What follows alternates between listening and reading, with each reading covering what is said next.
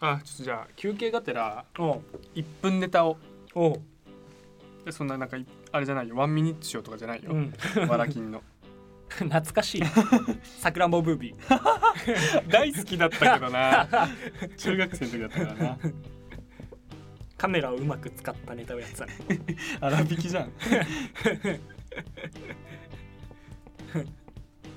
あそれやるんだ俺これ本当に一言で終わるからおういいよ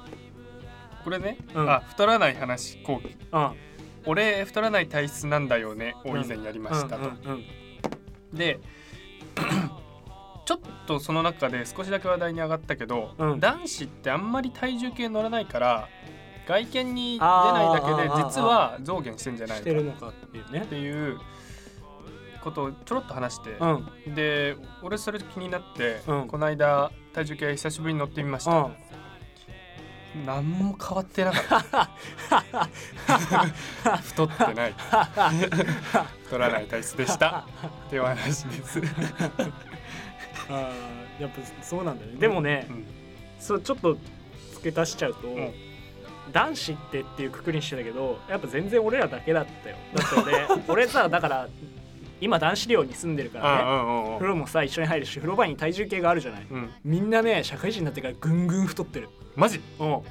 腹出てきてるよ早くも、マジかうん、俺はほんとどうも変わんないけどでだからそこで俺毎回なんだけどみんな風呂上がりに鏡とか見ながらいや出てきたな腹みたいな、うんやるときに俺も一緒にうわー俺もちょっとこの辺ついてきたなみたいなやって いやお前どこかだよっていうのを毎回やる楽しそうだなそうそっかみんな太ってきているもだっせーなうそうだっせ 怒られるぞーだっせーなとかって俺らが一番さい最後に結局太りでね死ぬとかね30代とかぐんぐん太ってきたらもう嫌だけどねほん